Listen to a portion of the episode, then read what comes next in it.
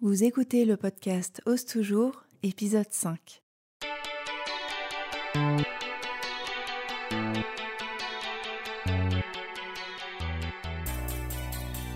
Je suis Monty, la fondatrice des patrons Ose Patterns.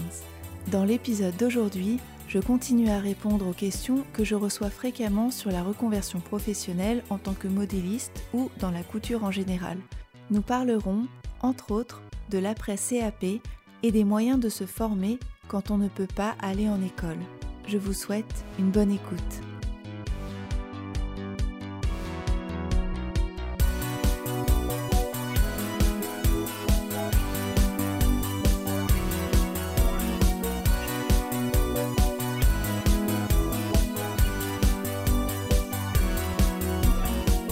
Avant de commencer, si vous découvrez le podcast pour la première fois avec cet épisode, j'aimerais vous lire l'avis d'Émilie qu'elle a partagé en story sur son compte Instagram qui s'appelle La Grande Fabrique.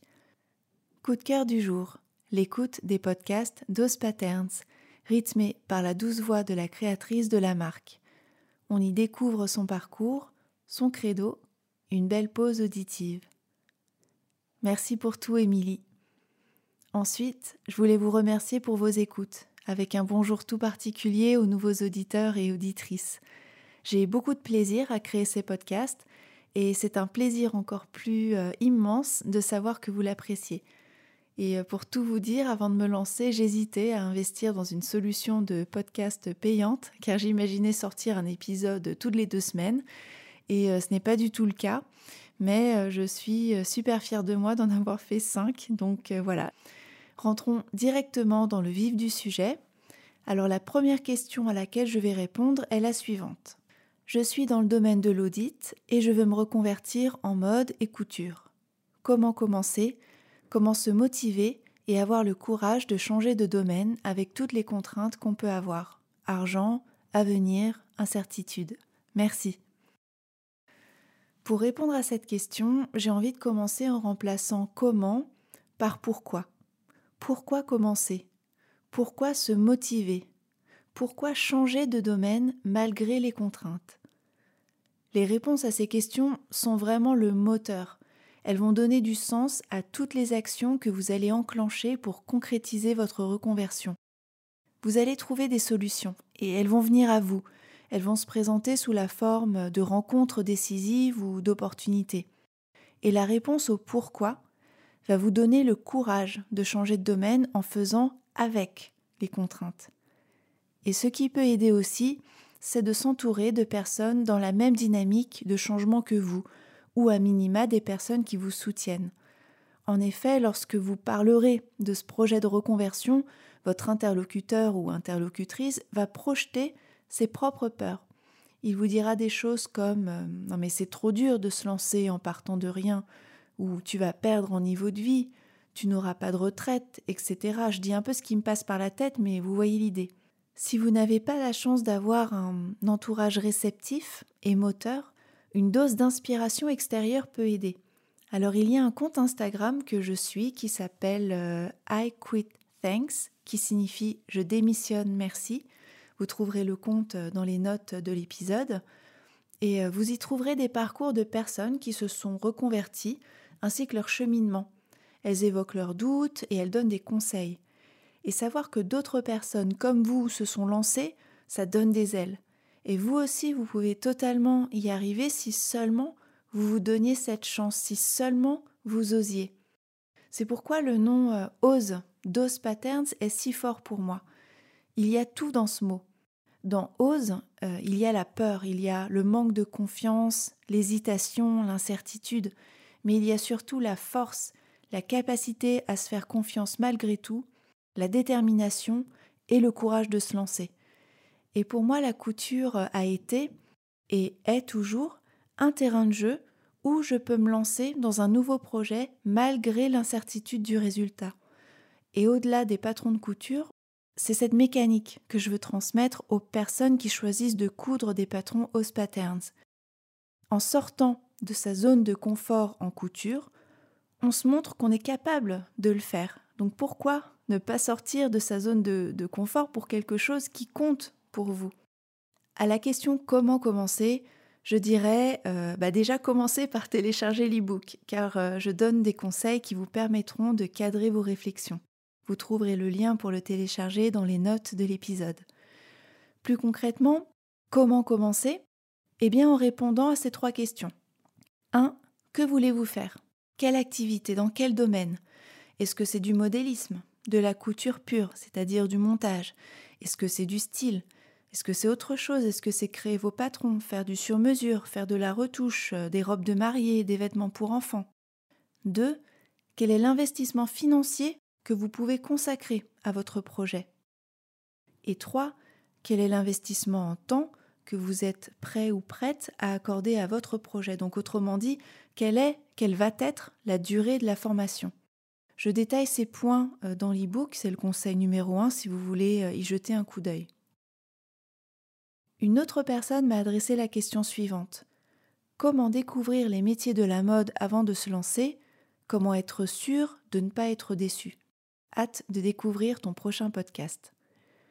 Alors, comment découvrir les métiers de la mode avant de se lancer Eh bien, si vous avez des connaissances travaillant dans ce domaine, n'hésitez pas à leur poser des questions et même à passer une journée, une semaine avec elles pour vous imprégner du métier, de l'ambiance, de ses exigences il existe aussi des documentaires, par exemple euh, ceux de Loïc Prigent, euh, le jour d'avant, qui décrivent cette ébullition qui a lieu euh, la veille des défilés. On est un peu loin de la couture en tant que telle, mais cela peut vous donner des indications sur ce qui pourrait vous plaire dans l'univers de, la mode et du vêtement.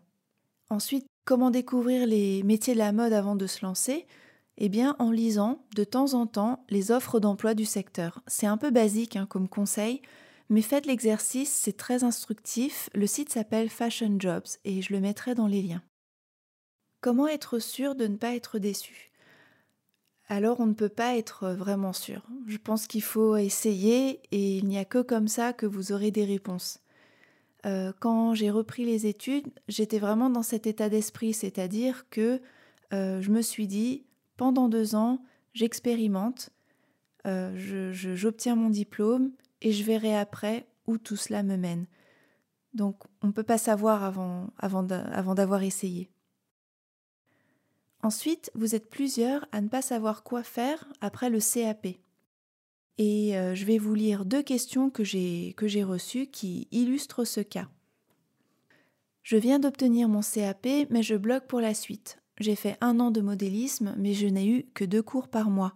J'ai voulu m'inscrire à S-Mode, mais c'était trop coûteux. As-tu des pistes, conseils en formation à me donner pour la suite? Je suis perdue. J'ai hâte d'écouter ton podcast. Donc ça, c'était la première question. La deuxième question, comment se former au modélisme? Je viens d'obtenir mon CAP couture et j'aimerais aller plus loin, mais comment m'y prendre? Merci beaucoup. Si vous n'avez pas la possibilité de financer des cours, après avoir obtenu votre CAP, vous pouvez continuer à vous former en autodidacte. Comment? Eh bien, je vous propose quatre moyens. 1. En continuant à coudre de votre côté. Pour bien modéliser, il faut bien comprendre comment se monte le vêtement. En continuant à coudre, vous continuerez à progresser en montage, mais aussi en modélisme. 2. Réalisez vous-même une base de buste, de pantalon, de veste et apprenez à la transformer. Il existe de nombreuses méthodes. La méthode de DP Studio est pour moi la mieux expliquée et la mieux documentée. Vous devrez acquérir bien sûr les livres de DP Studio, mais c'est un investissement euh, indispensable. Et si vous préférez un format plus interactif, il existe un pack complet de modélisme sur Artisan, justement enseigné par Dominique Pellen, qui est l'auteur des livres. 3. Exercez votre œil. Essayez de deviner les différentes parties euh, composant un vêtement, regardez les finitions utilisées dans le commerce. 4. Vous pouvez également proposer euh, vos services à un retoucheur ou à un couturier de votre ville pour apprendre à ses côtés. Si vous avez la possibilité de financer quelques cours, il existe des cours en ligne, donc sur la plateforme artisane, je viens d'en parler, et l'avantage c'est que par rapport à une école, le prix est plus accessible et vous pouvez vous organiser plus facilement pour les suivre. Deux, il y a aussi des merceries ou des écoles qui proposent des stages de modélisme. Ils se tiennent euh, généralement sur une semaine ou plusieurs semaines ou week-ends. Et il existe aussi des cours particuliers avec des professeurs euh, de couture ou même des modélistes. Ces éléments de réponse vont également permettre d'aborder la question suivante. J'habite vers Nantes, je ne suis pas sûre qu'il y ait autant d'offres en termes d'écoles reconnues. J'adore la couture, je m'y suis vraiment plongée depuis plus d'un an. Je couds mes vêtements à une fréquence très régulière. J'adore le modélisme. J'aimerais déjà passer mon CAP en candidate libre, puis ensuite trouver une école et une maison de couture. Mais clairement, je ne sais pas du tout si je peux trouver ce genre de choses vers Nantes. Il faudra faire vos propres recherches pour trouver une solution compatible avec votre situation et l'endroit où vous résidez. Heureusement, parmi ces solutions, il y a des formations en ligne, hein, comme évoqué précédemment, et c'est une grande chance. Elles ne remplaceront jamais une expérience en maison et en atelier. Alors d'autres penseront peut-être autrement, mais c'est mon avis. Avec les formations en ligne, on est sur un mode d'apprentissage qui est totalement différent, mais ce sont des solutions euh, valables quand on ne peut pas faire autrement. Puis j'ai reçu la question suivante. Je te suis depuis peu et j'aime beaucoup ce que tu proposes. Je souhaite dans un premier temps créer une seconde activité professionnelle autour de la couture. Je me suis notamment formée au modélisme. Pourrais-tu parler de ton parcours? À quel moment as-tu décidé de te mettre à plein temps sur ton nouveau projet? As-tu profité de certaines aides? Concernant mon parcours, vous le trouverez dans les épisodes 1 et 4. Sur les aides, j'y ai répondu dans l'épisode précédent, euh, la réponse est non. Et ensuite, à quel moment as-tu décidé de te mettre à plein temps sur ton nouveau projet? Euh, Après l'école de la Chambre syndicale de la couture parisienne, je suis retournée chez mon ancien employeur pour préparer euh, mon projet et entre-temps euh, mon mariage. Et je voudrais m'attarder sur la démission. J'ai quitté mon employeur en très bons termes, j'ai expliqué mes envies, la RH et mon manager de l'époque avaient été compréhensifs et arrangeants sur la date de départ. Cela m'a permis de commencer l'école dans les temps, évidemment je n'ai démissionné que quand j'ai eu la certitude de pouvoir travailler en maison. Après l'obtention euh, de mon diplôme, ma collègue devenue amie m'a proposé de revenir pour une mission en CDD, et c'était juste parfait. C'était une chance pour moi, mais aussi euh, pour l'entreprise, hein, puisque cela lui, permet de réintégrer une personne euh, qui connaît le contexte, les interlocuteurs et qui a déjà fait ses preuves. Et c'est comme ça que j'ai travaillé de nouveau chez mon ancien employeur, grâce à mon ami qui doit certainement euh, écouter. Et coucou Et ce temps m'a permis de financer mon mariage et d'avancer un petit peu mon projet de création d'entreprise.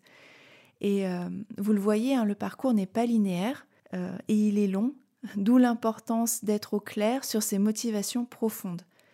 J'ai tout un passage sur ce sujet dans l'e-book, donc n'hésitez pas à le consulter. As-tu eu des difficultés à trouver ton employeur en alternance? Oui, j'ai envoyé de nombreuses candidatures auxquelles je n'ai pas eu de réponse, mais c'est possible. Donc euh, trouver son employeur, c'est quand même la partie la plus facile, parce que euh, ce qui vous attend, euh, le rythme école, entreprise en alternance, et en particulier pendant les périodes de collection, demande beaucoup de, courage et d'endurance. Que faisais-tu en atelier? Alors mon poste était euh, assistante modéliste, donc je faisais toutes les tâches qui permettaient d'avancer les modélistes dans leur travail. Donc j'ai eu la chance de travailler avec des modélistes chevronnés qui ont travaillé dans, des maisons que vous connaissez tous, hein, Dior, euh, Mugler, euh, Yves Saint Laurent, Chanel, et ils ont partagé euh, généreusement leur savoir et leur expérience avec moi. Et ce que je faisais en atelier était très riche et cela pourrait faire l'objet d'un épisode entier si le sujet vous intéresse. Mais dans le désordre et surtout en accéléré, voici les types de travaux que je faisais. De la réalisation de toiles, de prototypes, des études de finition, euh, de la transformation de patrons à plat ou en moulage, euh, des dossiers techniques. Euh, j'assistais aux essayages pour identifier les retouches, habilleuse dans les défilés, habiller, déshabiller les mannequins. J'apportais mon aide aussi aux mécaniciens modèles, je faisais aussi du repassage, donc c'est pas du repassage de chemise comme on fait le dimanche soir, hein, mais c'est oui c'est un, peu plus technique. et donc le rythme était intense, deux jours en école et trois jours en entreprise. Et en période de collection, on est à temps plein en entreprise. Alors ce rythme-là peut varier en fonction de votre cursus et de l'école choisie. Alors j'ai vécu euh, deux années physiquement euh, intenses et euh, moralement éprouvantes, mais tellement enrichissantes. Et j'ai failli jeter l'éponge à six mois de la fin. Je ne voulais plus entendre parler de, de ce blabla de motivation profonde et compagnie. Euh, mais avec le soutien de mes camarades hein, qui ont quand même 15 euh, ans de moins que moi, et aussi grâce à des collègues merveilleux, euh, j'ai tenu. Ensuite, une autre question. J'ai compris que tu avais travaillé dans une maison de couture. Pourquoi tu préférais te lancer à ton compte? Alors pour les raisons évoquées précédemment. En fait, c'est pas un environnement dans lequel je me sentais bien. Euh, les méthodes de travail, la culture, l'ambiance étaient vraiment à l'opposé de mes valeurs et de mes aspirations. Ensuite, l'entrepreneuriat m'a attirée parce que pour moi, c'est un, véritable challenge hein, par rapport euh, au sujet de confiance en soi. Et l'une des raisons qui m'a poussée à créer Ose, c'est justement parce que euh, je ne m'en sentais pas du tout capable. D'ailleurs, quel que soit le domaine dans lequel vous vous lancez, cela demande du courage que de sortir un produit, un livre, une chanson, n'importe quoi et d'être à la merci des critiques, de retours négatifs ou euh, à de l'indifférence. Et euh, ces challenges-là, j'avais envie de les vivre euh, pour apprendre sur moi, apprendre à gérer un business. je voulais incarner Ose à fond et devenir un exemple de ce qu'il est possible de faire quand on ose. Et surtout, je voulais transmettre à d'autres femmes les bénéfices que la couture m'a apportés oser croire en soi, euh, en ses rêves et, oser se lancer. Qu'est-ce qui t'a motivé pour te lancer dans la réalisation de patron plutôt qu'une autre activité en lien avec la couture? Alors dès le départ, j'avais envie de créer des patrons, je ne me suis même pas posé la question euh, d'explorer d'autres activités en lien avec la couture. Ensuite, vous l'avez euh, compris, hein, l'environnement de la mode ne m'a pas plu, mais bon, là, c'est très personnel. Hein. Il y a des personnes qui s'épanouissent dans ce milieu et qui sont à l'aise. Ce n'était pas mon cas. Donc, j'ai gardé le cap sur mon projet initial de création de patron. Autre question. Quel statut as-tu choisi pour ta reconversion? Est-ce que tu bossais en même temps que ta reconversion et bosses-tu toujours en parallèle? Alors, j'ai choisi le statut euh, de, de micro-entrepreneur. Et pour commencer, c'est ce qui m'a semblé euh, le plus simple et depuis un an, je travaille à plein temps sur Patterns. Question Peux-tu regarder mon CV ou mon book? Alors malheureusement non. Euh, j'ai déjà consacré du temps à rédiger un e-book euh, très instructif dans lequel je vous livre des conseils pratiques. Il y a aussi euh, les podcasts comme ressources à votre disposition et je ne peux pas y consacrer plus de temps et j'espère que vous me comprendrez. Es-tu accompagné par un coach ou un organisme? Je suis accompagnée par un organisme qui s'appelle la BGE Adil. C'est un organisme d'accompagnement à la création d'entreprises. Et peut-être euh, que vous en avez un dans votre ville ou dans votre région qui peut également vous accompagner euh, dans votre projet. Alors c'est un accompagnement qui consiste euh, en des rendez-vous réguliers. Donc j'ai eu cinq rendez-vous avec une interlocutrice qui me suit pendant le processus de création et je peux lui poser des questions qui sont surtout liées aux aspects euh, administratifs. Elle accompagne d'autres créateurs d'entreprises, donc c'est intéressant d'avoir sa vision, ses conseils sur certains sujets. Et quand on est un, solo entrepreneur, c'est précieux de pouvoir échanger avec une personne encourageante, lucide, qui connaît les enjeux des créateurs d'entreprises.